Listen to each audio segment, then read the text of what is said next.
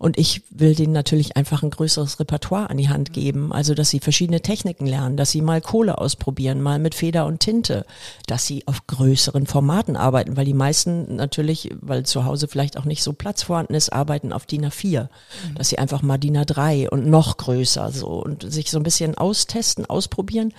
Und man muss den Kindern immer ihren tausendprozentigen Anspruch nehmen, den haben sie und der ist sehr, sehr anstrengend, dass sie mal Fehler machen, dass nicht jedes Bild perfekt sein muss. Wunderbar. Diesmal gibt's was Neues im Code of Creativity Podcast und zwar den Podcast im Podcast. Lichtwag lebt. Und das zusammen mit meiner Co-Moderatorin Franziska Storch. Vielen Dank für die Einladung. Ich freue mich total hier zu sein und ich freue mich wahnsinnig auf unsere zwölf Folgen, die wow. verteilt über das Jahr einmal im Monat kommen werden. Genau. Das wird ganz, ganz aufregend. Und warum machen wir das? Der Anlass ist, es gibt ein ganz tolles Jubiläum, 50 Jahre Lichtwag-Gesellschaft und das ist noch lange nicht genug. Vor 170 Jahren wurde auch Alfred Lichtwag geboren, der Namensgeber der Lichtwag-Gesellschaft. Bam, dann würde ich sagen, freuen wir uns auf die tollen Gäste und ich sag mal, bis bald. Also herzlich willkommen zu einer neuen Folge der Podcast im Podcast Licht war gelebt. Zusammen mit meiner zauberhaften Co-Moderatorin Franziska. Schön, dass du wieder da bist. Vielen Dank wieder für die Einladung. Es ist grandios hier zu sein. Wundervoll. Und wir haben einen tollen neuen Gast. Magst du den einfach mal vorstellen? Ja, heute sitzen wir zusammen am Tisch mit Adriane Steckhahn. Die ist bildende Künstlerin und geht von der Fotografie aus, schafft daraus eigene Objekte und Installationen. Und weil wir uns ja hier zu 50 Jahre Lichtwag-Gesellschaft zusammentreffen, sie ist ganz eng mit der Lichtwag-Gesellschaft verknüpft. Und zwar hat sie schon für die Lichtwag-Schule gearbeitet wow, wow, und wow. leitet aktuell die Talentschmiede. Schon seit mehreren Jahren. Und darüber wollen wir heute so ein bisschen sprechen. Wundervoll, wundervoll. Also erst herzlich willkommen, Adriane. Ja, hallo, schön hier zu sein. Vielen Dank. Wundervoll. Ja, dann feuerfrei würde ich sagen. Ich würde mich, mich würde einfach mal interessieren, wann bist du das erste Mal mit Lichtwag in Kontakt gekommen? Also als Hamburgerin und bildende Künstlerin kennt man Lichtwag natürlich, Kunsthalle, ja. das ist natürlich klar. Und dann aber über diese, wie er auch als Museumspädagoge tätig war, dass er sich zu der Zeit damals schon für Kinder eingesetzt hat, da bin ich wirklich erst drauf gestoßen, als ich Franziska Neubecker kennengelernt ja. habe von der Lichtwag Gesellschaft. Ja. Und da habe ich dann gemerkt, so, aha, also nicht nur toll als Kunsthallendirektor, sondern da war noch viel mehr. Viel mehr, cool.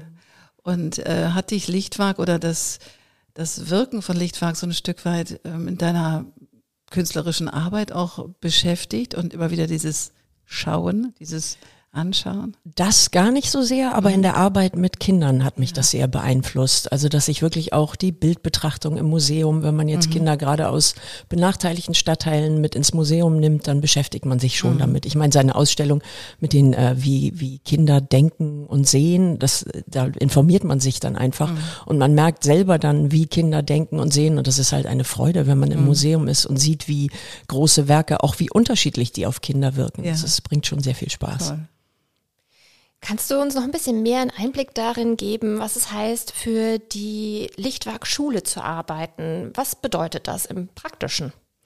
Ja, man ist bildender Künstler, der sozusagen als, ich habe mich immer als Dozent begriffen, ehrlich gesagt, auch wenn der Begriff natürlich bei Grundschulkindern so ein bisschen hm, fragwürdig vielleicht ist, aber dadurch, dass wir als Gäste an die Schulen kommen und wirklich eben diesen Lichtwag-Gedanken im Hinterkopf haben, eben den Kindern auch einen Freiraum zu bieten in der Kunst, und man als Künstler relativ freie Hand hat, was man da macht, ähm, war das schon so, dass ich immer das Gefühl hatte, ähm, dass ich den Kindern was biete außerhalb der Schule. Also wenn man den Kunstunterricht in den Schulen sich anschaut, dass, da geht es oftmals viel mehr um ergotherapeutische Geschichten, dass die Kinder lernen, eine Schere zu halten, dass sie lernen, einen Stift zu halten, aber nicht um den. So? Ja, aber nicht um einen künstlerischen Freiraum. Also man hat es auch oft, man kommt in die Grundschulen und dann hängen da stolz die Arbeiten der Kinder und man ja. sieht 24 identische Arbeiten, also keine Individualität, kein gar nichts.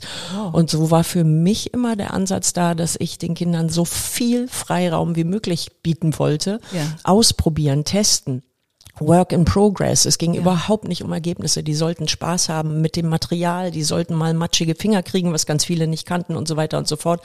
Und das war für mich so das, was Spaß gebracht ja. hat. Also man kommt als Gast in die Schulen, hat einmal die Woche mit einer Klasse oder mit einer halben Klasse, je nach Alter, und arbeitet mit den Kindern. Und ich hatte immer das Gefühl, ich schaffe so eine Art Oase für die Wie Kinder. schön. Und wie lange ist das dann, wenn ihr einmal die Woche euch trefft? Wie lange? Zwei Stunden. Zwei Stunden. Also Zwei zwei, richtige Stunden, also keine Schulstunden. Genau, zwei Vollstunden, Zwei Zeitstunden, genau. Und hast du festgestellt, dass die Kinder sich über die Zeit, du machst das ja nicht nur einmal, sondern das geht ja dann über ein halbes Jahr, oder? Mhm. Ja. Das ging, nee, eigentlich über ein ganzes Jahr. Der Kurs Ganzes geht Jahr. über ein ganzes Jahr. Das heißt, ja. ihr werdet auch richtig warm so über die, Ja. über das, über das Jahr. Und hast du gemerkt, dass sich in der Arbeit der Kinder, also in der Arbeit in Anführungsstrichen natürlich, in der künstlerischen oder im künstlerischen Ausdruck der Kinder, sich was verändert hat über das Jahr? Auf jeden Fall. Also sie haben sehr schnell gemerkt, dass sie halt Freiheiten haben. Am Anfang waren sie natürlich nicht unbedingt dran gewöhnt. Wenn sie immer sehr eng gefasste Aufgaben kriegen, die sie erledigen sollen, dann muss man sie sozusagen erstmal so ein bisschen knacken. Aber sie haben dann sehr schnell gemerkt, dass sie auch experimentieren dürfen. Und einige der Kinder sind wirklich richtig aufgeblüht. Bei den anderen war es oft, ich habe auch immer mit sehr viel Humor gearbeitet, wo man gemerkt hat, okay, die sind jetzt vielleicht gar nicht so künstlerisch, sind ja nicht alle Kinder unbedingt an Kunst interessiert. Aber die haben das dann genossen, einfach mal so einen Raum zu haben, wo sie vielleicht auch einfach mal ein bisschen durch den Kakao gezogen werden. Die meisten Pädagogen schaffen das nicht, weil sie einfach auch so überlastet sind. Und da hatten wir schon immer sehr viel Spaß. Also ich hatte sehr, sehr viel Freude und ich glaube, die Kinder genauso. Und wie viele Kinder sind in der, Schu in der Schule dann, also in dieser Das, die Gruppen waren immer so zwölf Kinder maximal. Das war maximal. Und zum Teil habe ich immer noch ein paar mehr reingenommen, wenn das ging. So je nach Gruppe. Manchmal hat man eben auch sehr, also Kinder aus sehr, ich sag mal, zerrütteten Verhältnissen. Da braucht man dann eher kleinere Gruppen, um denen gerecht zu werden. Aber so zwölf war eigentlich immer die, die Schallgrenze. Toll. Was genau für Aufgaben ähm, gibst du denn dann den Kindern oder wie sieht das aus, wenn du sagst, im Kunstunterricht sind die Aufgaben normalerweise ganz eng gefasst und dann entstehen irgendwie wie die Soldaten aufgereiht Kunstwerke. Ähm, wie schaffst du das, diesen Freiraum zu machen? Was sind das für Ideen oder Dinge, die du ihnen an die Hand gibst?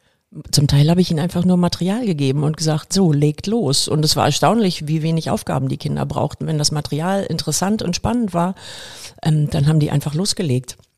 Also es war unterschiedlich. Ich habe natürlich auch Aufgaben gegeben, die so ein bisschen gerahmt waren.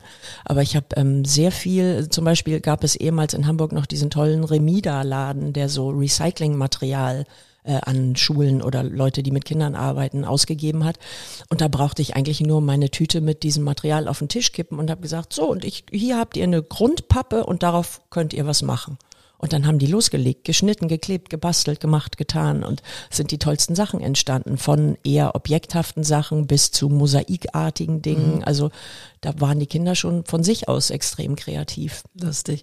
Und ähm, wie, wie war das, wenn die dann so, so Vollgas gegeben haben? War das so, dass du das Gefühl hattest, boah, jetzt ist das so ein Ventil, dass die endlich mal dürfen und nicht so Ja, es war Korsett eher geschossen sind? Ja, Ventil. Ich hatte eher das Gefühl, dass sie endlich mal in so einen äh, selbstvergessenen Flow kommen. Also, dass man merkt, dass halt nicht dieses, ich muss was erledigen, ich muss was Gutes abliefern, wo ja auch immer ein gewisser Druck dabei ist. Und ich glaube, den Druck haben die Kinder heutzutage grundsätzlich sehr, sehr viel schon, auch von Haus aus vielleicht.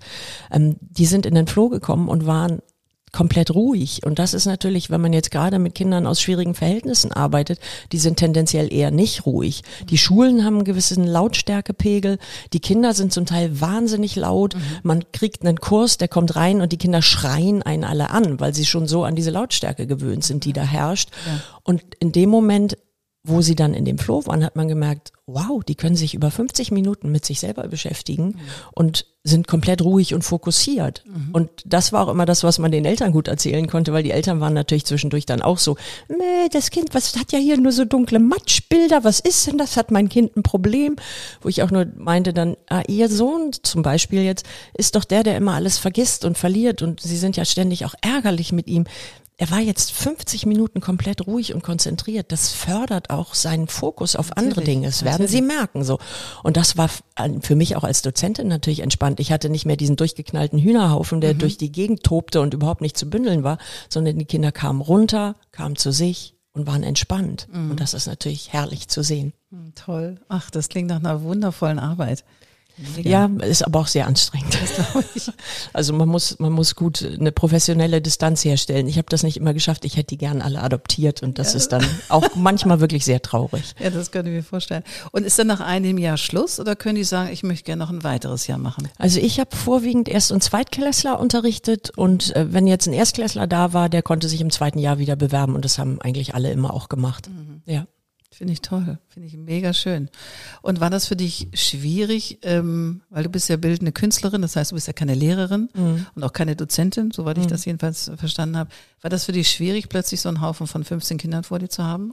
Also ganz am Anfang war es schwierig, aber ich habe bei einer sehr guten Kollegin hospitiert, die eher auch aus dem Bereich der Pädagogik kam und sehr erfahren war und das hat eigentlich schon geholfen.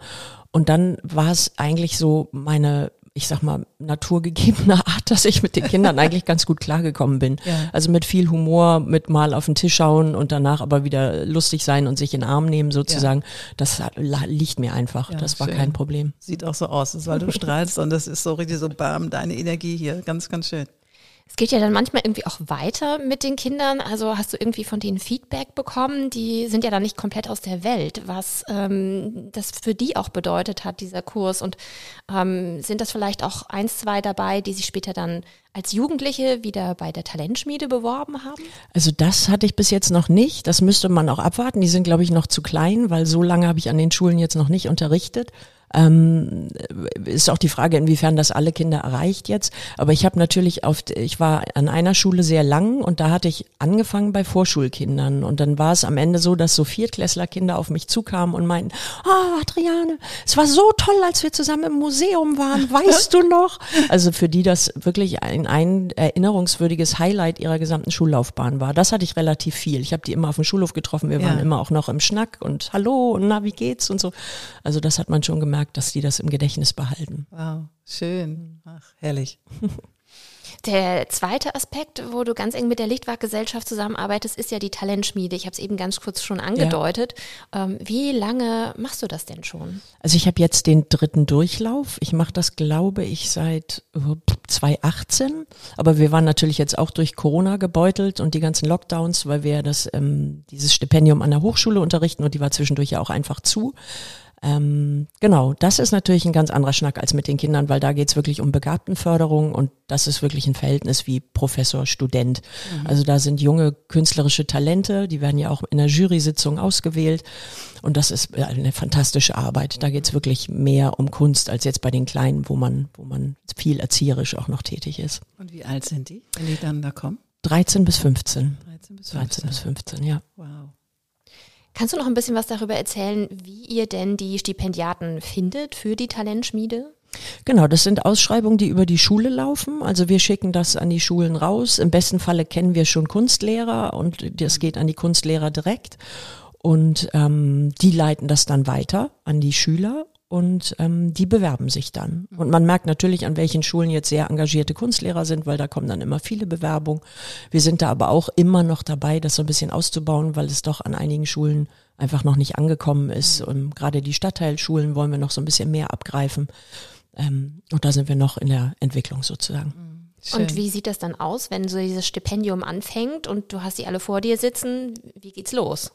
Genau, also ich fange mit denen einfach im Grunde ähnlich wie bei den Kindern. Es geht übers Material. Die, die, also selbst wenn, wenn Kinder jetzt oder Jugendliche ähm, künstlerisch interessiert sind, meistens zeichnet man. Das kenne ich ja von mir selber. Wenn man merkt, man hat irgendwie das Bedürfnis, sich bildnerisch auszudrücken, man zeichnet. Viele sind heutzutage im Manga- oder Comic-Stil unterwegs irgendwie. Und ich will denen natürlich einfach ein größeres Repertoire an die Hand geben. Also, dass sie verschiedene Techniken lernen, dass sie mal Kohle ausprobieren, mal mit Feder und Tinte, dass sie auf größeren Formaten arbeiten, weil die meisten natürlich, weil zu Hause vielleicht auch nicht so Platz vorhanden ist, arbeiten auf DIN A4.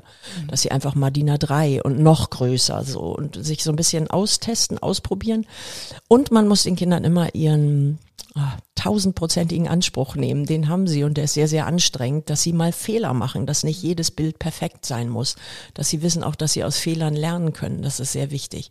Und dann gehen wir, also ich starte immer mit Zeichnungen, Zeichnungen werden Künstler vorgestellt, sie probieren sich aus. Und da gehe ich aber auch schon auf die individuelle Entwicklung der jeweiligen ähm, Stipendiaten ein. Also die müssen nicht alle dasselbe machen, die können sich auch schon da verschieden entwickeln. Und wenn wir mit der Zeichnung so einigermaßen durch sind, dann macht machen wir noch Malerei. Ähm, und das ist immer ganz toll eigentlich, weil das an den Schulen wenig gemacht wird, weil einfach nicht so viel Fläche meistens da ist, um wirklich zu malen und auch nicht Lagerfläche, weil Malerei muss trocknen und so weiter und so fort. Und da merkt man eben, wie sich viele wirklich freuen, weil sie das auch zu Hause nicht machen können. Oftmals sind dann die Kinderzimmer nicht groß genug oder die Eltern haben Angst, dass, weiß ich nicht, in der Mietwohnung der Boden beschädigt wird und so weiter und so fort. Und da können sie dann wirklich mal aus dem Vollen schöpfen auf großen Formaten. Toll. Und wie findet dieser Unterricht statt? Also äh, einmal die Woche und Genau, wir haben jetzt, dadurch, dass es alles ein bisschen zusammengestaucht wurde durch Corona, haben wir immer dienstags, einmal die Woche zwei Stunden und dann noch einen Wochenendtermin, wo wir vier Stunden arbeiten. toll. Und das geht ein Jahr. Das geht eigentlich ein Jahr. Wir haben es jetzt durch Corona auf ähm, ein halbes Jahr zusammengestaucht. Und wir sind auch immer noch auf der Suche nach Stiftungen, die das weiter unterstützen. Das war jetzt hier der Spoiler. Wir suchen Stiftungen, die das unterstützen. Ich finde, das ist so, so wertvoll, weil ich erinnere mich in meinen Kunstunterricht, ich hatte sehr aufregende, tolle Kunstlehrer. Also ich fand die einfach alle sehr, sehr toll, gerade in den höheren Klassen nachher. Und ich habe das aufgesogen, so wie die waren. Und wir durften uns da wirklich sehr unterschiedlich auch ausdrücken. Aber dass es so eine Begabtenförderung gibt für, ich meine, ich bin ja dann auch in den künstlerischen Beruf gegangen, aber ich glaube, mir hätte das mega Freude gemacht. Also, dass es das überhaupt gibt. Ja. Das ist so was, hey, es gibt was jenseits der Schule, was du machen kannst, um dein Talent noch weiter auszubauen und zu gucken, hey, ist das wirklich was für mich oder will ich vielleicht in diesen Bereich gehen? Ja. Ob es nachher Designer wird oder bildender Künstler wird oder whatever. Ja. Oder Architekt, ist ja völlig wurscht. Aber ich finde das unglaublich wertvoll, dass es das gibt. Ja, Ganz, also ganz einige bewerben sich auch. Also ich habe jetzt am Samstag treffe ich mich mit einer ehemaligen Stipendiatin und gucke mir die Mappe auch an. Ja. Also viele sind dabei, die in den Bereich wollen. Ja. Und das ist natürlich, es ist, glaube ich, auch ehrlich gesagt das einzige Angebot, was es gibt. Also in Hamburg auf jeden Fall Ja. als künstlerische Begabtenförderung sozusagen ist es, glaube ich, das einzige. Ja. Mhm. Wow. Und man muss auch sehen, also es ist, äh, die Kinder kommen zum Teil nach einem Schultag, wir starten um 17 Uhr, die kommen direkt von der Schule dahin und arbeiten dann noch zwei Stunden konzentriert. Das, da muss man auch äh, wirklich den Hut ziehen, dass sie das durchhalten nach so einem Tag und wirklich jede Woche dahin kommen. Auf der anderen Seite merken die natürlich auch, ich meine, künstlerische Persönlichkeiten sehen sich ja manchmal auch so ein bisschen außenstehend oder nicht ganz dazugehörig und die freuen sich natürlich auch total darüber, dass sie da mit Gleichgesinnten sind Klar. mit genau solchen, die genauso wie sie irgendwie interessiert sind und da entwickeln sich halt auch Freundschaften, die lernen sich kennen, das ist natürlich auch nicht zu unterschätzen. Ja. Vor allem, ich könnte mir vorstellen, gerade so wenn du 15, 16, 17 bist, dann läuft der Schulalltag ja doch dramatisch hoch Richtung Abitur, wo du auch richtig viel arbeiten musst. Also neben der Schule auch, um das alles zu bewältigen. Gerade jetzt mit diesen zwölf zügigen Klassen und nicht mehr 13. ne? Ja. Und es, in, an manchen Schulen gibt es gar keinen Kunstunterricht mehr, das muss man auch sagen. Was? Ich habe relativ viele begabte Schüler, die gar keinen Kunstunterricht haben. Ne? Nein. Das ist relativ häufig. Dann muss man sich irgendwann entscheiden und wenn man ein bestimmtes Profil Ach will, so, dann geht das okay. nicht mehr. Aber an manchen Schulen fällt es auch einfach weg. Krass. An der Stelle würde ich gerne nochmal historisch einhaken. und zwar mit der Lichtwag-Brille. Denn ich finde das ganz interessant, dass selbst Lichtwag schon schreibt, dass die Kunstbildung im Prinzip in Deutschland damals schon, also Ende des 19. Jahrhunderts, eigentlich auf einem Tiefstand ist. Und er sagt, in der Musik sind wir noch am besten gebildet. In der sprechenden Kunst, also Poesie und diese ganzen Dinge, geht es, aber es geht langsam bergab. Und in der Kunst ist es ganz fürchterlich. Und äh, in der Schule ist das tatsächlich das, wie soll ich sagen, das ungeliebte Kind. Und äh, erstaunlicherweise sind wir quasi wieder in einer Lichtwag-Situation, dass die Künste ganz hinten anstehen. Und er sagt, ein guter Gradmesser dafür, wie es darum steht, ist eigentlich die Frage, wie äh, sieht's aus mit Dilettantismus in unserer Gesellschaft? Und da meinte er nicht ähm, Dilettantismus als, ich sag mal was Negatives, sondern als Liebhaberei. Und er sagt, es gibt ganz viele Leute, die musizieren und die verstehen dadurch die Musik auch besser, wertschätzen sie und dementsprechend hat die Musik einen hohen Stand. Ähm, beim Schreiben ist es schon weniger, aber bei der Kunst, da ist es quasi fast überhaupt nicht vorhanden. Hast du eine Erklärung, warum das so ist? Genau, das, diese Erklärung, die gibt ja dann im Prinzip auch, dass äh, die künstlerische Bildung in der Schule einfach so miserabel ist, dass kein Interesse daran besteht und dementsprechend auch das Nachfühlen in der Kunst fehlt. Also er sagt eigentlich, ähm, dürfte man nicht sagen Kunstverstand, sondern man müsste sagen Kunstempfindung. Das mhm. sollte das Ziel sein, dass man im Prinzip etwas nachempfindet, nachmacht. Also deswegen auch ganz toll, dass diese, diese Praxiskurse gibt, denn nur durch das Nachmachen kann man verstehen, wie das überhaupt zustande kommt und ähm, eine Wertschätzung dafür entwickeln. Mhm. Und das ist der interessante Punkt. Und er sagt eigentlich, und das ist ganz witzig, dass er an der Stelle diesen Sprung macht, Hamburg ist ja eigentlich auch eine Kaufmannsstadt. Das heißt, hier mhm. geht es ums Geld. So. Und er argumentiert dahin, dass er sagt, na ja, wenn wir künstlerisch gebildete Generationen haben, dann sind die auch bereit, Geld für Kunsthandwerk, für Kunst und dergleichen auszugeben. Kunstproduktion können wir damit fördern, damit können wir die Wirtschaft fördern. Also solltet ihr, mm. liebe ähm, Hanseaten, doch daran interessiert sein, auch hallo. in der Kunstbildung etwas zu tun, um im Prinzip die Ausstattung der Wohnung und alles Mögliche ähm, mit zu fördern, dass wir hier mehr Kunstproduktion haben. Und er verwendet da immer auch den Heimatbegriff, also im Prinzip Deutschland stärken. Das ist die Zeit in den 19. Jahrhundert, wo man noch eher in verschiedene Nationen denkt und er dann auch mit England und Frankreich vergleicht und sagt eben, in England und Frankreich, da ist das viel selbstverständlicher, dass mhm. man Geld ausgibt für Kunstwerke.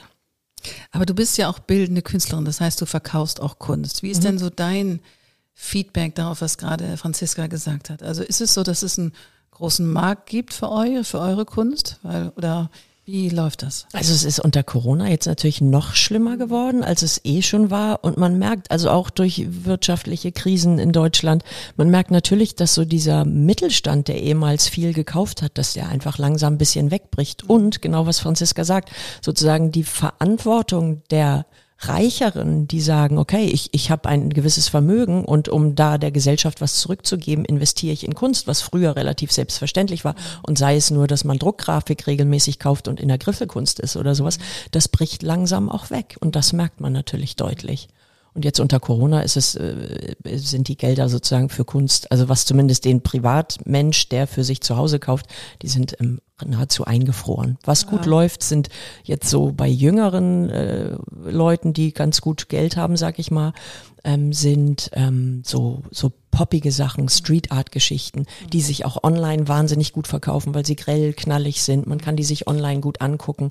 Ich habe natürlich sowieso das Problem, als wenn man installativ arbeitet, braucht man Räume und die Sachen müssen vor Ort gesehen werden. Wenn man das auf dem Foto hat, kann man immer versuchen, jetzt habe ich guten Fotografen und weiß, ah, der kann meine Arbeit, äh, sieht die und versteht die. Mhm.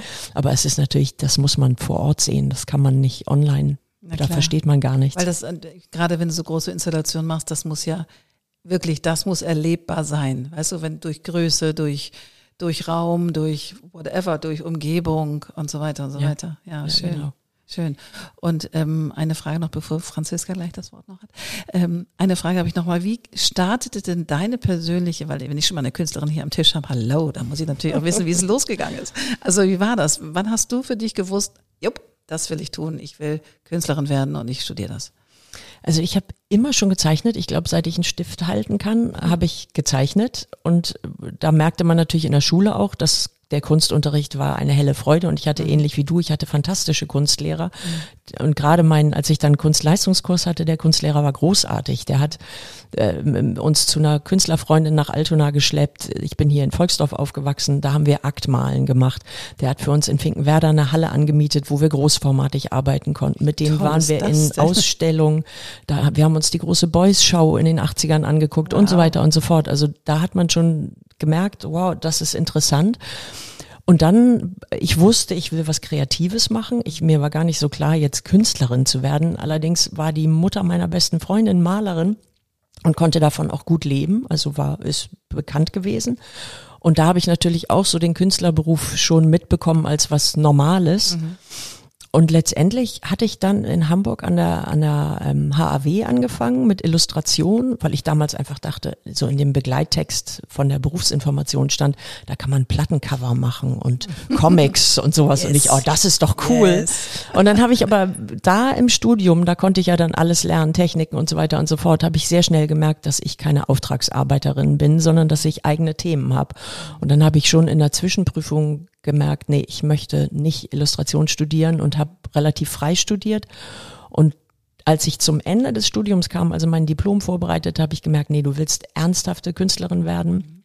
Und bin dann nach London gegangen und habe freie Kunst studiert. Ach, wie schön. Und das war dann so der Übergang, wo ich wirklich gesagt habe, nee, das, was ich hier gemacht habe, war toll, dass mir auch das ermöglicht wurde, frei zu studieren. Ich weiß gar nicht, ob das heute noch geht. Damals ging das sehr gut. Das waren auch einige Professoren, die das wirklich unterstützt haben. Aber ich merkte, dass ich unbedingt nochmal das Freie brauche, um mich selber ernst nehmen zu können als Künstler. Toll, großartig. Ich würde zum Schluss noch wissen, liebe Adriane, was du denn von Dilettantismus hältst im Sinne von Liebhaberei. Also du bist bildende und professionelle Künstlerin und es gibt ja jede Menge Leute, die hobbymäßig irgendwie was machen, zeichnen, fotografieren und so weiter. Ähm, Lichtwag hat gesagt, das ist aus seiner Perspektive was total Positives, denn diese Leute können eigentlich viel eher nachvollziehen, ähm, was es bedeutet, wirklich Künstler zu sein.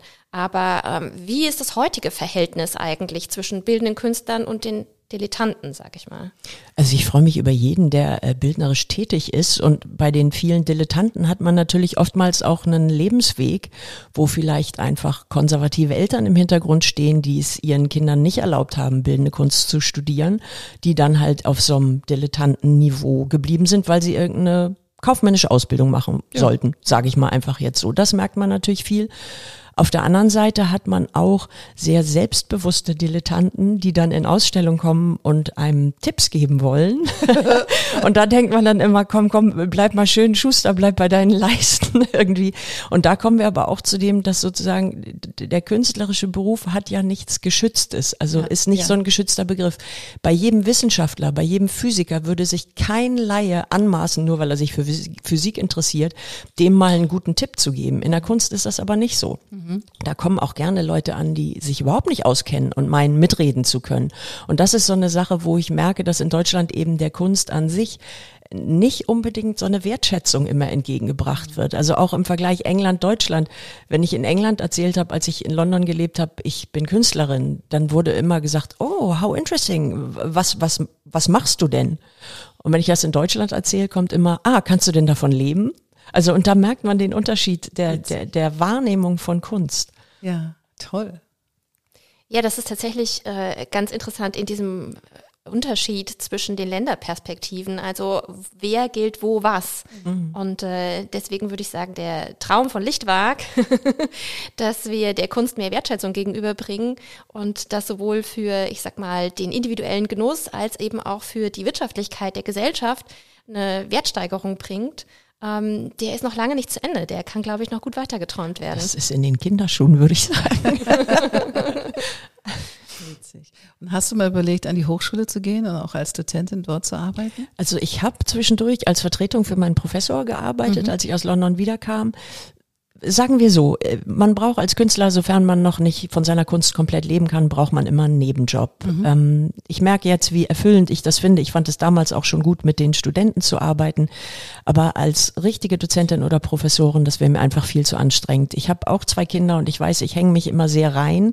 Und dann hätte ich einfach drei Sachen, wo ich mich wirklich reinhänge. Dann müsste ich mich um meine Professur oder meine Dozentenstelle ernst zu nehmen kümmern. Dann müsste ich mich weiter um meine Kinder ernst zu nehmen kümmern und um meine Kunst. Von daher versuche ich das eigentlich eher nicht zu machen, mhm. sondern Kunst und Familie, das langt. Und die anderen Brotjobs sozusagen, die können da so rein glitschen.